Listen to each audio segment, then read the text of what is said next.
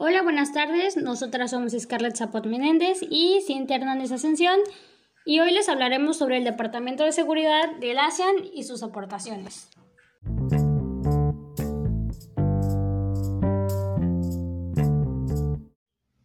Así es amigos, eh, bueno yo soy Cintia y quiero hacer eh, en primera instancia mención de lo que vamos a estar hablando durante este podcast que estamos grabando en compañía con eh, mi compañera Scarlett Zapot. Y bueno, en primera instancia y a nivel general vamos a hacer mención de esta cumbre anual de economía y seguridad de la Asociación de las Naciones del Sudeste Asiático, mejor conocida como ASEAN la cual está, hay que recordar que se dio por primera vez en Laos, la cual se centró principalmente en avanzar en eh, la integración del bloque regional y en la cual los países expusieron sus diferencias en el conflicto del mar de China meridional, que eh, también el presidente de Laos lo que citó en sus palabras fue lo siguiente los problemas de seguridad y polifacéticos que han surgido en muchas partes del mundo y que debe afrontar el bloque regional el terrorismo, el extremismo, los desastres naturales, el cambio climático, las crisis de la migración, la trata de personas, las disputas territoriales y los conflictos armados, entre otros. Así que vamos a escuchar un poco eh, de lo que nos va a decir este mi compañera Scarlett para seguir desarrollando este podcast pues de una forma adecuada para los oyentes. Asimismo, cabe mencionar que la economía centra buena parte de la agenda oficial de tres días de la cumbre de este grupo, que el primero de enero se constituyó formalmente como comunidad ASEAN, un espacio de 622 millones de habitantes y con un PIB conjunto de 2,5 billones de dólares, que persigue crear un mercado y una base de producción única con libre circulación de capital, servicios, bienes de inversión y personal cualificado. Claro que sí, bastante interesante todo lo que acabas de mencionar. Y pues también hay que ser un poco, eh, hablar en general de la disputa principal. Como ya se había mencionado, es que Pekín eh, reclama esta parte en casi toda la totalidad de este espacio marítimo por el que circulan cada año mercancías por un valor de 5 billones de dólares, o sea, es una cantidad eh, grande, pesada, y que contiene grandes caladeros de pesca y potenciales yacimientos de petróleo y de gas, a lo que eh, debemos saber Filipinas y Vietnam buscan que la ASEAN oponga en frente común a la reivindicación de Pekín. Por lo, pero lo que está haciendo es que ha frustrado en las últimas cumbres de Camboya, el país en el que China tiene grandes proyectos de inversión. Entonces hay que tener como cierto criterio para analizar este tema. Sí, claro, eso es algo importantísimo y en respuesta la Corte de Arbitraje de La Haya falló el pasado julio a favor de Filipinas y se desestimó las reclamaciones históricas de Pekín en el mar de China Meridional. Al mes siguiente, China y la ASEAN acordaron finalizar a mediados de 2017 el marco para un código de conducta que ambas partes negocian desde 2010 para rebajar la tensión en la citada zona marítima.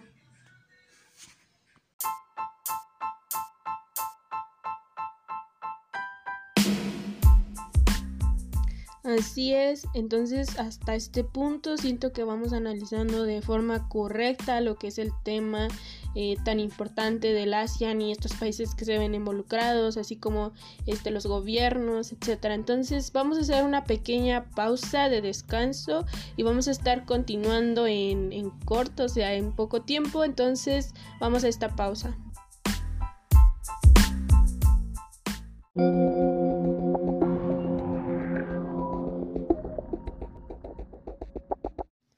¿Qué amigos? Ya estamos de regreso y vamos a seguir hablando del ASEAN y todos los puntos importantes que veníamos analizando junto con Scarlett. Entonces aquí quiero hacer eh, eh, una,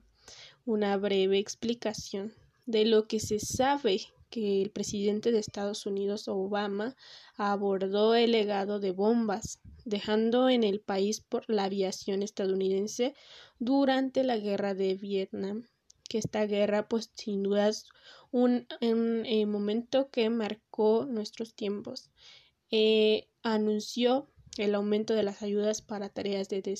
desactivación de estos explosivos hasta los 90 millones de dólares en los próximos tres años, lo cual calificó como una obligación moral y apostó por la cooperación como la mejor manera para favorecer la reconciliación y rehacer las relaciones. Sin duda yo creo que todos todos o la mayoría estarán de acuerdo en que él haya tomado este este las riendas para poder eh, llevar un bien no solo para este país sino yo creo que para el mundo entonces vamos a escuchar un poco de lo que nos tiene que decir mi compañera Claro, también en la misma intervención, el presidente de Estados Unidos hizo una defensa de los derechos humanos sin criticar directamente su situación en el país asiático, sometido a un férreo régimen comunista y promocionó el Acuerdo Transpacífico TTP, que aún debe ser ratificado por los parlamentos de los países que lo han sellado, cuatro de ellos miembros de la ASEAN, Brunei, Malasia, Singapur y Vietnam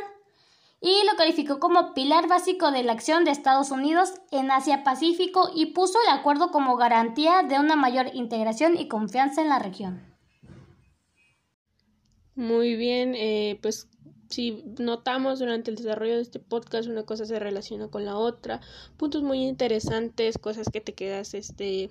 pues pensando, ¿no? Entonces, ya vamos a terminar con este podcast. Para mí ha sido un placer este compartir y, y desarrollar este tema con mi compañera Scarlett para nuestra materia de Asia. Entonces, ya para terminar, vamos a analizar que por el otro lado, en la cumbre del año 2019, se representaron ciertos avances en el Tratado de la Asociación Económica Integral Regional RCEP, que supondrá o supuso el Tratado de Libre Comercio de mayor envergadura mundial, que eso es súper importante porque pues se van o se vieron beneficiados o en un futuro más beneficiados los países que integraban a esta parte. Al menos fueron eh, 15 naciones de Asia y Oceanía, por mencionarlas de algunas o todas fue Australia, China, Corea del Sur, Japón, Nueva Zelanda, eh, y los miembros de la Asociación de las Naciones del Sudeste Asiático que ya veníamos mencionando, que es el ASEAN. Entre ellos está Myanmar, Brunei, Camboya, eh, Filipinas, Indonesia, Laos, Malasia, Singapur, Tailandia y por supuesto Vietnam, que ha sido una parte fundamental durante eh, lo que hemos venido hablando. Entonces, asimismo, como dato interesante, el secretario general de la ASEAN. Si no sabes, aquí te lo digo, es Lim Jok. Hoy eh, se dirige al Congreso de la ONU sobre el crimen, el cual se celebró el, del 7 al 12 de marzo de 2021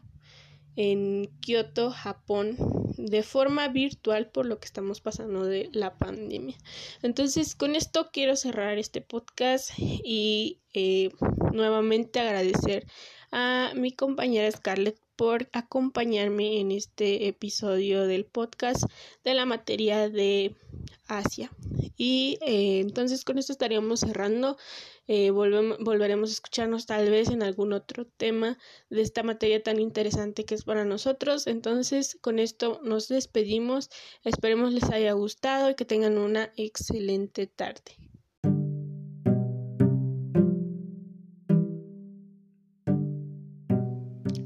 Nos vemos en un nuevo episodio de la materia de estudios comerciales de Asia Pacífico, agradeciendo ante todo a la maestra Aleyoy Sánchez Angulo por dejarnos esta actividad de este podcast tan interactivo y en conjunto con mi compañera Scarlett agradecemos por eh, la reproducción y escuchar las palabras que tenemos que decir sobre este tema.